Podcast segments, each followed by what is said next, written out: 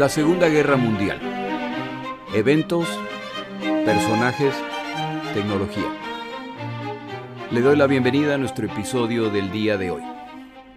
Episodio 27. La máquina Enigma. Quiero empezar por agradecer a mis oyentes por registrarse en mis páginas de Twitter, arroba la segunda GM, y de Facebook, la Segunda Guerra Mundial, eventos, personajes, tecnología. El grupo va creciendo. Tan importante como que se registren es que provean un puntaje y comentarios sobre el podcast. Son sus comentarios y puntajes los que están atrayendo a nuevos oyentes. Gracias por tomar el tiempo para hacer esto. Finalmente, este episodio se graba a finales de agosto del 2020 y el próximo viernes anunciaré el ganador o la ganadora del sorteo del jarro térmico con tanques de guerra. Si desea participar en el sorteo y me sigue en Twitter o Facebook, no necesita hacer nada. Si no me sigue en estos sitios, solo mándeme un correo a segundagm.outlook.com y lo añadiré al listado para que participe. El siguiente episodio va dedicado a Joaquín. Vamos, mi amigo, sin desanimarse. Cuando yo estaba en la escuela, de vez en cuando, si queríamos comunicarnos secretamente entre un grupo pequeño de amigos, creábamos un código para enviarnos notas que nadie entendería. El proceso de creación del código era sencillo. Los involucrados nos reuníamos para crear la lista juntos. Cada uno se sentaba con papel y lápiz, escribía el alfabeto y bajo cada letra asignábamos el mismo símbolo todos. Por ejemplo, a la letra A le asignábamos como símbolo una estrella, a la B una media luna, a la C un cuadrado, a la D el número 8 y así hasta completar todo el alfabeto. Con el código completo cada uno guardaba su hoja de papel con el código y cuando queríamos mandar un mensaje secreto, simplemente escribíamos no la letra, sino el código equivalente. Al pasar esta nota por el salón, nadie podía leerla, excepto el destinatario utilizando la hoja con el código. Cuando esto ocurría, quienes no eran parte del grupo en cuestión casi inmediatamente se dedicaban a la tarea de romper el código. En este caso, si yo envío una nota en clave a mi amiga María y la nota empieza con cinco símbolos, entonces es probable que esos símbolos son la palabra María, ya que la nota está dirigida a ella. Si esto es cierto, entonces ya conoce el código para las letras M, A, R e I. Si el texto incluye palabras de dos letras y la primera letra es la M, entonces la segunda tiene que ser la letra E o la letra I. Si esto es verdad, entonces ahora ya conoce el código para la letra E. Es decir, como ya conoce el código para la letra M, ya que sabe que el nombre escrito era María, y ya conoce el código para la letra I, ahora ya conoce el código para la letra E en la palabra me. Con esta información y con suficiente experimentación, es cuestión de tiempo para descubrir más y más letras y llegar a decodificar los mensajes. La solución ideal parecería ser robar el listado de códigos y con eso se soluciona el problema. Pero hay una solución aún mejor. En vez de robar el listado de códigos, simplemente haga una copia y siga aparentando que no entiende los mensajes. De esta forma yo sigo enviándole notas a María sin enterarme que ya todos saben de mis sentimientos por ella. De paso, creo que a María esto del código no se le daba muy bien porque le escribía y le escribía y nunca me respondió. Este pequeño ejemplo que acabo de dar es una introducción a los códigos secretos. La máquina Enigma. En la década de 1920, Arthur Scherbius inventa una máquina que se utiliza para mandar mensajes codificados entre instituciones financieras. Esta máquina gana reputación por ser segura al enviar comunicaciones que solo el recipiente puede decodificar. Esta es la versión inicial y comercial de la máquina Enigma. El principio que utiliza esta máquina es bastante sencillo y a la vez genial. Si va a mi página de Twitter o Facebook, verá una ilustración de la máquina que le ayudará a entenderla, además de videos en español e inglés explicando el funcionamiento de la máquina. La siguiente explicación es más fácil si tiene la ilustración frente a usted. La máquina Enigma comercial tiene cuatro partes las cuales listo de acuerdo al orden en que se encuentran si usted la tuviera frente a sí. Primero, el teclado, el componente más cercano al operador. Este teclado tiene 26 teclas. A continuación de este está el panel de luces, con 26 luces, uno para cada letra. Más arriba usted verá los tres rotores, que están ubicados uno al lado del otro y están conectados eléctricamente. El último componente es la batería eléctrica, la cual está ubicada dentro de la máquina por lo que no es visible. El proceso de enviar un mensaje codificado era el siguiente. Para fines de este ejemplo utilizaremos la palabra María. Al operador de la máquina Enigma se le entrega en una hoja de papel el mensaje para transmisión, en este caso el nombre María. El primer paso que toma el operador es asegurarse de que los rotores de la máquina se encuentran en la posición correcta antes de iniciar la transmisión. Más adelante explicaré a lo que me refiero. El operador entonces transcribe el mensaje recibido utilizando las teclas de la máquina. En este caso, el operador presiona las letras M, A, R, I, A.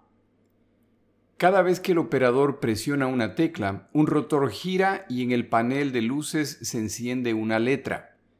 En este momento le sugiero que tome un pedazo de papel y un lápiz para anotar las letras que estoy a punto de dictar. En este caso, al presionar la letra M, se ilumina en el tablero la letra X.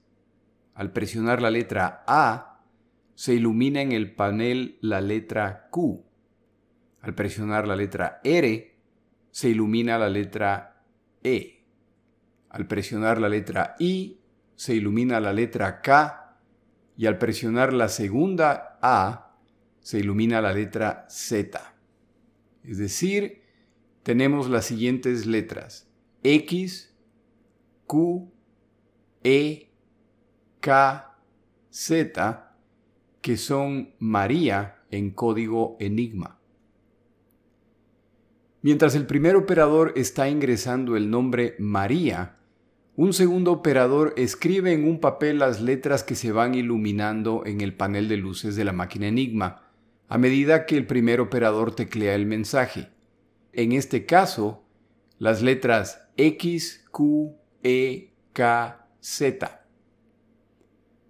Una vez completado el mensaje, el segundo operador que ahora tiene en su mano un mensaje que no tiene sentido, ya que parece ser solo una mezcla de letras al azar, transmite el mensaje a través de código Morse o de un canal abierto. Quienes intercepten este mensaje no entenderán lo que dice. Una vez que el mensaje es recibido en el otro extremo, para decodificarlo se seguía el siguiente proceso. Al operador de la máquina Enigma a cargo de recibir y decodificar el mensaje, se le entrega el mensaje recibido que es simplemente el listado de letras que mencionamos. X, Q, E, K, Z. El primer paso es que este operador se asegure de que los rotores de la máquina se encuentran en la posición correcta antes de iniciar la decodificación. Más adelante explicaré a qué me refiero. El operador entonces transcribe el mensaje recibido utilizando las teclas de la máquina. En este caso, el operador presionará las siguientes letras y cada vez que lo hace se enciende una letra en el panel. En este caso, al presionar la letra X, se ilumina la letra M. Al presionar la letra Q, se ilumina en el panel la letra A. Al presionar la E, se ilumina la letra R. Al presionar la K, se ilumina la letra I y al presionar la Z, se ilumina la letra A. Mientras el primer operador está ingresando las letras X, Q, E, K, Z, un segundo operador escribe en un papel las letras que se van iluminando en la máquina Enigma a medida que el primer operador teclea el mensaje. Es decir, como ya se explicó, ahora tienen frente a sí la palabra María. Cada letra ha completado un viaje de ida en la primera máquina Enigma y de vuelta en la segunda máquina Enigma. Todos aquellos que acceden al mensaje sin tener una máquina Enigma no tienen ni la menor idea de lo que dice el texto, simplemente ven una combinación incoherente de letras. En este punto nos detenemos. Si alguien le pregunta cómo funciona la máquina Enigma, la respuesta sencilla es, en la máquina Enigma, las teclas están conectadas con las bombillas del panel de luces a través de complejas conexiones eléctricas contenidas dentro de los rotores, los cuales cambian la letra cada vez que se aplasta una tecla. Esto resulta en un mensaje que solo puede ser decodificado a través de una segunda máquina Enigma que se ha programado exactamente igual a la máquina Enigma que envió el mensaje.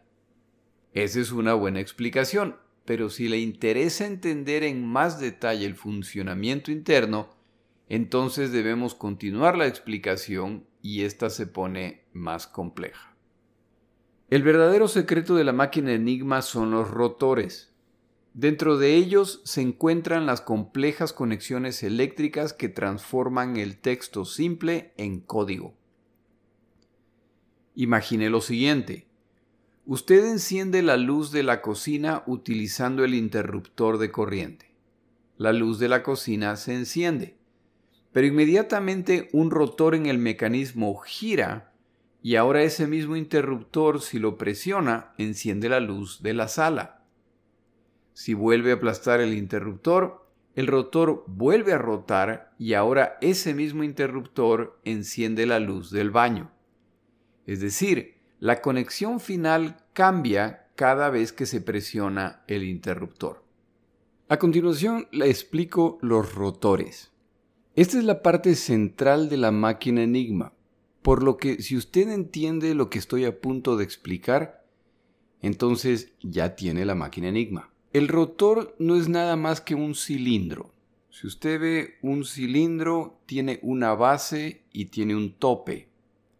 Si usted pone este cilindro de lado, entonces el cilindro gira, es decir, tiene una rueda. Y esta rueda tiene un lado derecho y un lado izquierdo. En estos lados están las letras A, B, C, D, E, F hasta completar todo el círculo. Tiene lo mismo al lado derecho, A, B, C, D, E, que al lado izquierdo de la rueda, A, B, C, D, E. Ahora es cuando viene el truco de la máquina Enigma. Si en el lado derecho usted tiene A y pone un cable hacia el lado izquierdo y lo conecta con A, entonces acaba de hacer una conexión horizontal. Pero la máquina Enigma no se conecta así. En la A del lado derecho usted conecta el cable y en el lado izquierdo lo conecta a la J, por ejemplo. Entonces no es un cable que ha cruzado horizontalmente, sino es un cable que ha cruzado diagonalmente a la J. A continuación usted tiene la B. La misma idea. Si conecta de B a B sería simplemente un cable horizontal. Pero no lo va a conectar a B. Lo va a conectar a la L. Y con C es lo mismo y continúa así. Para el momento que ha conectado las 26 letras, usted tiene una maraña de cables dentro del cilindro que no conectan horizontalmente, sino que se cruzan a otra letra. Una vez que termine estas conexiones, ya tiene su cilindro. Si usted acaba de entender lo que le he dicho, entonces ya tiene la máquina Enigma. Porque en el primer cilindro la A entró como A pero salió como J. En el segundo cilindro, que es el mismo principio pero los cables conectan de forma distinta, esa J que ingresó de ese rotor ya sale como X. Y esa X que entra en el tercer cilindro ingresa como X pero ya sale como B. A partir que sale ya de ese cilindro, esa señal avanza al panel de luces e ilumina la luz. Como usted se puede imaginar, si estos rotores se cambian de orden, la combinación de letras vuelve a cambiar. La máquina Enigma comercial tenía tres rotores. Los rotores rotaban de la siguiente forma. Como ya se dijo, cada vez que una letra es presionada, el primer rotor rota una posición. Después de que el primer rotor rota 26 veces y por lo tanto completa el ciclo de las 26 letras, entonces el segundo rotor gira una vez, por lo que las conexiones finales cambian. Cada vez que el primer rotor rotaba 26 veces, el segundo rotor rotaba una posición más. Cuando el segundo rotor ha rotado 26 veces, entonces el tercer rotor rotaba una posición. Aunque suena complicado, este es el mismo principio que se utiliza en los relojes de manecillas. La manecilla de los segundos, la cual podemos comparar al primer rotor, es la que más se mueve. Una vez que la manecilla de los segundos se mueve 60 veces, es decir, 60 segundos, la manecilla de los minutos, la cual podemos comparar con el segundo rotor, se mueve una posición. Una vez que la manecilla de los minutos se mueve 60 veces, es decir, 60 minutos, la manecilla de la hora, la cual podemos comparar con el tercer rotor, se mueve una vez. Espero que esta explicación le haya permitido entender el funcionamiento de los rotores. Los rotores, sin embargo, tenían un par de sorpresas adicionales. La primera es que cada rotor en el lado de la conexión de salida tenía una muesca que permitía rotar esta conexión.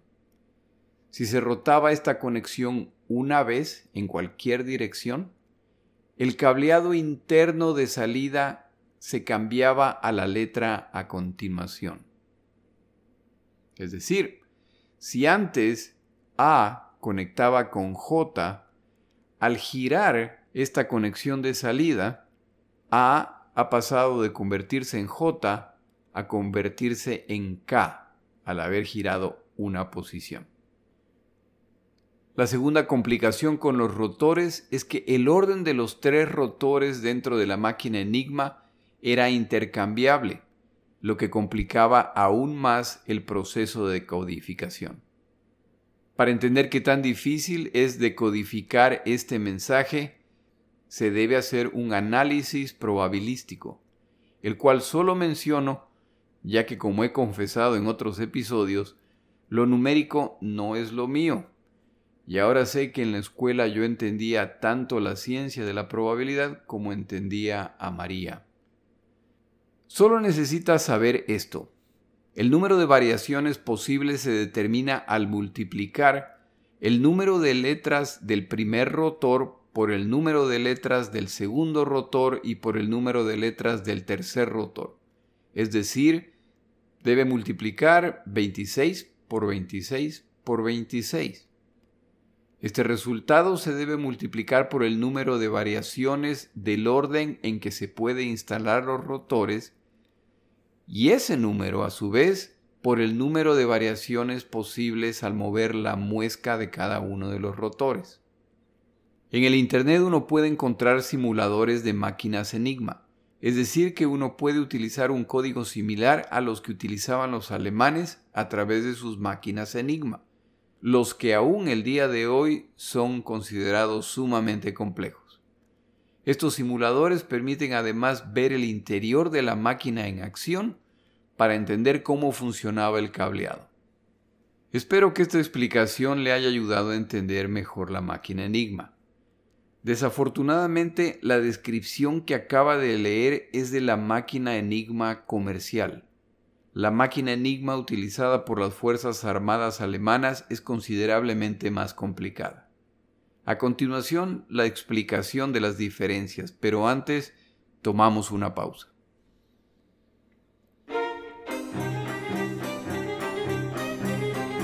Palabras de Churchill. El día de hoy no tengo una frase de Churchill.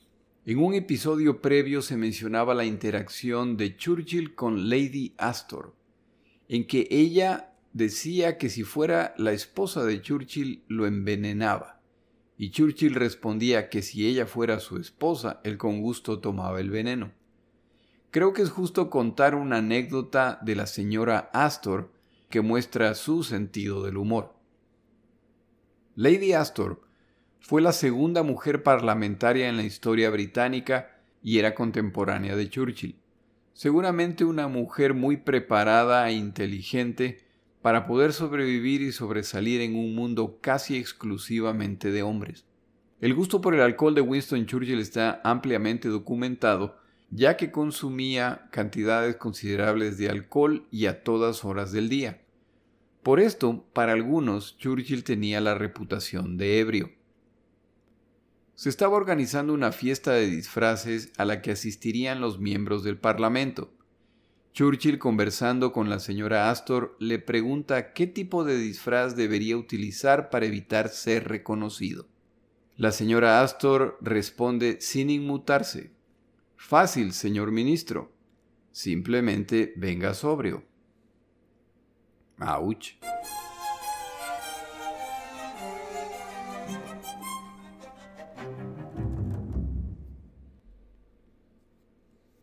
Hace algunos años salió una película respecto a la máquina Enigma llamada Descifrando Enigma.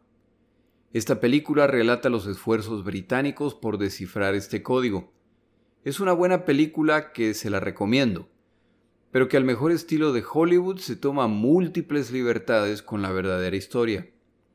La más significativa, en mi opinión, es que ignora las significativas contribuciones de los polacos, que de hecho rompieron el código Enigma antes de iniciada la Segunda Guerra Mundial. El código que rompen, sin embargo, era el de la máquina Enigma comercial. Cuando las fuerzas alemanas empiezan a utilizar masivamente la máquina Enigma, ordenan cambios adicionales que se explican a continuación y que hacen la decodificación mucho más compleja. De hecho, las máquinas que utilizaron los británicos, que llamaban bombas, se basaban en las máquinas previamente inventadas por los polacos. Con los cambios solicitados por los alemanes, el trabajo de decodificación polaco se vuelve mucho más complejo.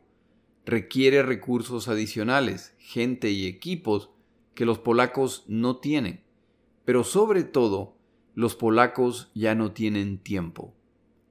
Cuando Alemania los ataca en 1939, iniciando la Segunda Guerra Mundial, una de las primeras acciones polacas es reunir el equipo y documentación creados, destruir lo restante y entregar todo esto a los franceses para que ellos continúen el trabajo.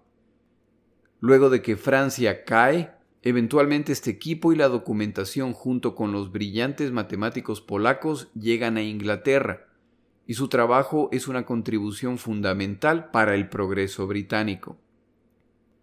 El otro punto respecto a esta película es que da la apariencia de que este fue un esfuerzo de unos cuantos individuos, en particular de Alan Turing, cuando en realidad era un trabajo de equipo de cientos de personas que se especializaban en áreas específicas del proceso de decodificación.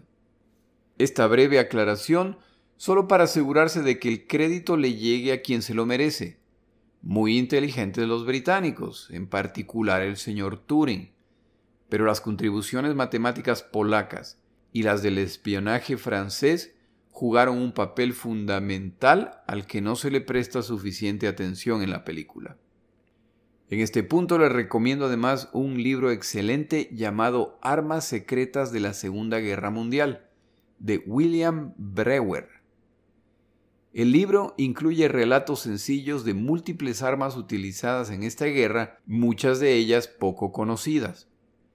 En mi página de Twitter arroba la segunda GM y de Facebook La Segunda Guerra Mundial pongo información respecto a este libro. A continuación, la máquina Enigma de las Fuerzas Armadas Alemanas. Al igual que la máquina Enigma comercial, esta máquina tiene el mismo número de teclas y de luces. La máquina Enigma comercial tiene tres rotores removibles pero las Fuerzas Armadas ordenan que sus máquinas Enigma incluyan dos rotores adicionales para alternarlos. Es decir, que al transmitir se escogen tres de los cinco rotores.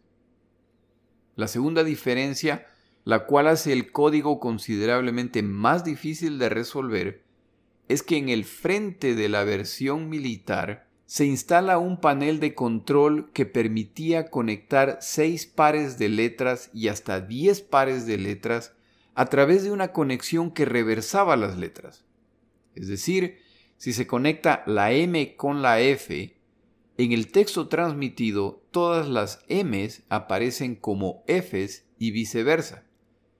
Esta adición dispara las variaciones posibles a números astronómicos. Una pregunta que no se respondió en la sección anterior fue ¿cómo sabían los operarios cuál era la posición inicial correcta para enviar o decodificar el mensaje? Recuerde que si un solo rotor no está en la posición correcta o la muesca del rotor no está en la posición correcta, entonces el mensaje será incomprensible. La posición correcta inicial no era determinada por el operario sino por el Departamento de Señales y Códigos alemán, el cual emitía instrucciones mensuales que indicaban las posiciones iniciales para las máquinas Enigma. Estas instrucciones indicaban el orden inicial para cada día. Tome en cuenta esto. El orden correcto de los rotores cambia cada día. Para quienes estaban tratando de decodificar los mensajes, el progreso logrado en decodificación a lo largo del día para la mañana siguiente ya era completamente inútil ya que la posición inicial de ese día era distinta. El reporte mensual recibido por los operarios incluía las siguientes columnas. Fecha. Orden de los rotores. Orden primero, segundo, tercero. Posición inicial de cada rotor. La muesca en la cual debería estar cada rotor y la combinación de las letras a ser invertidas. Como una precaución adicional, a cada mensaje enviado se le asignaba un código único. Cuando se enviaba un mensaje, éste se iniciaba con tres letras escogidas al azar, estas tres letras dos veces seguidas utilizando la posición establecida del día. Es decir, Luego de ubicar los rotores en la posición específica para el día, se enviaba un código de tres letras repetido dos veces. ABC, ABC. El receptor entonces decodificaba el mensaje recibido utilizando la posición establecida para el día. Reubicaba los rotores, en este caso a la posición ABC. El primer rotor empezaba con la letra A el segundo rotor empezaba con la letra B y el tercer rotor empezaba con la letra C. Una vez terminada la comunicación entre los dos participantes, se regresaba los rotores a la posición establecida para el día. Esta precaución adicional, sin embargo, es parte fundamental de cómo se rompió el código Enigma. Como lo que hace a la máquina Enigma indescifrable es su cableado interno, al cambiar el cableado, era posible tener máquinas enigmas especializadas. El ejército, la Fuerza Aérea, las fuerzas navales y otros tenían sus propias máquinas enigma. Es decir, que decodificar la máquina enigma de una rama de las Fuerzas Armadas alemanas no significaba nada respecto a decodificar las otras. Como una precaución adicional, la Armada alemana bajo Dönitz ordena que la máquina enigma utilizada por los submarinos tenga en total ocho rotores en vez de cinco, de los cuales escogen tres al transmitir. Este cambio resulta en que esta máquina enigma fue la última que pudieron decodificar. Esto ocurre en un momento en que desesperadamente se lucha en el Atlántico tratando de defenderse de los submarinos alemanes. Espero que esta explicación haya tenido sentido. Creí necesario entrar en este nivel de detalle solo para decir que los alemanes consideraban, y con mucha razón, su sistema invencible. Esto para seres regulares como yo parece una afirmación correcta.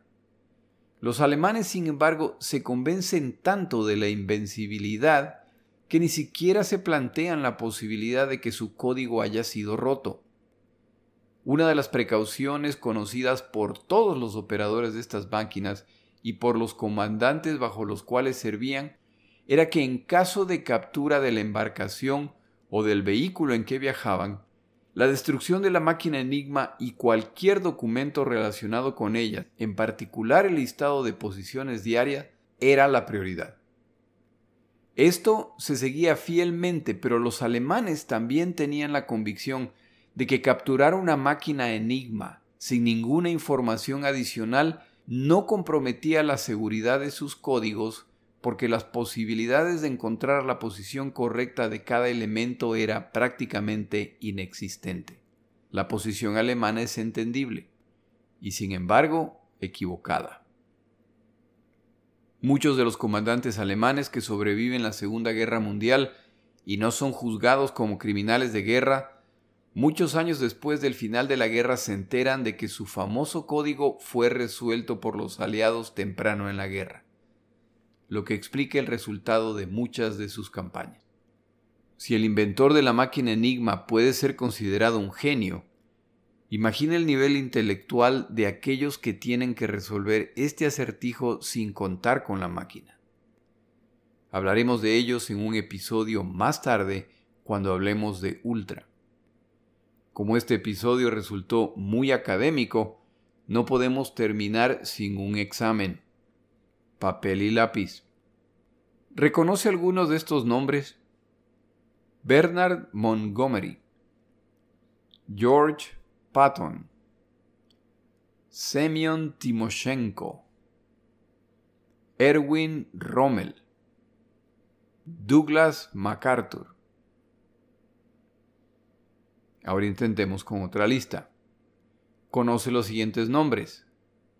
Henry Tizard, Alan Turing, R. B. Jones, Werner von Braun, Guglielmo Marconi.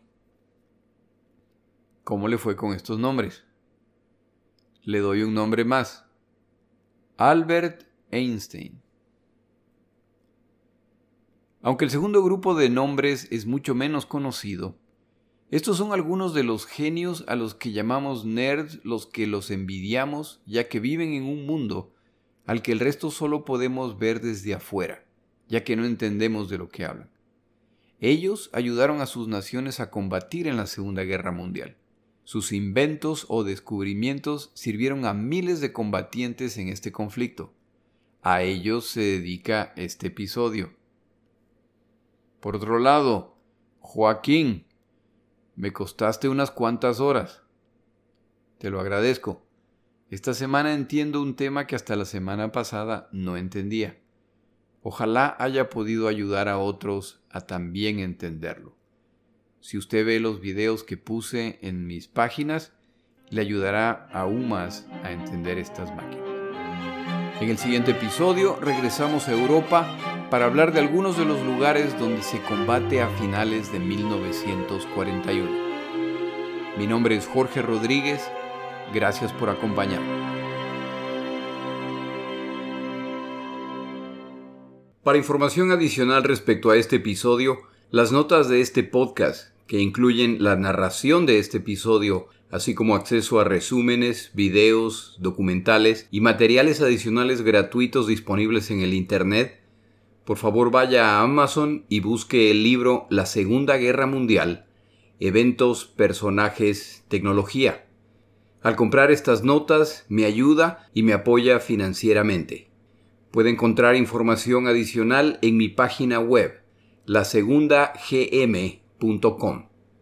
Muchas gracias.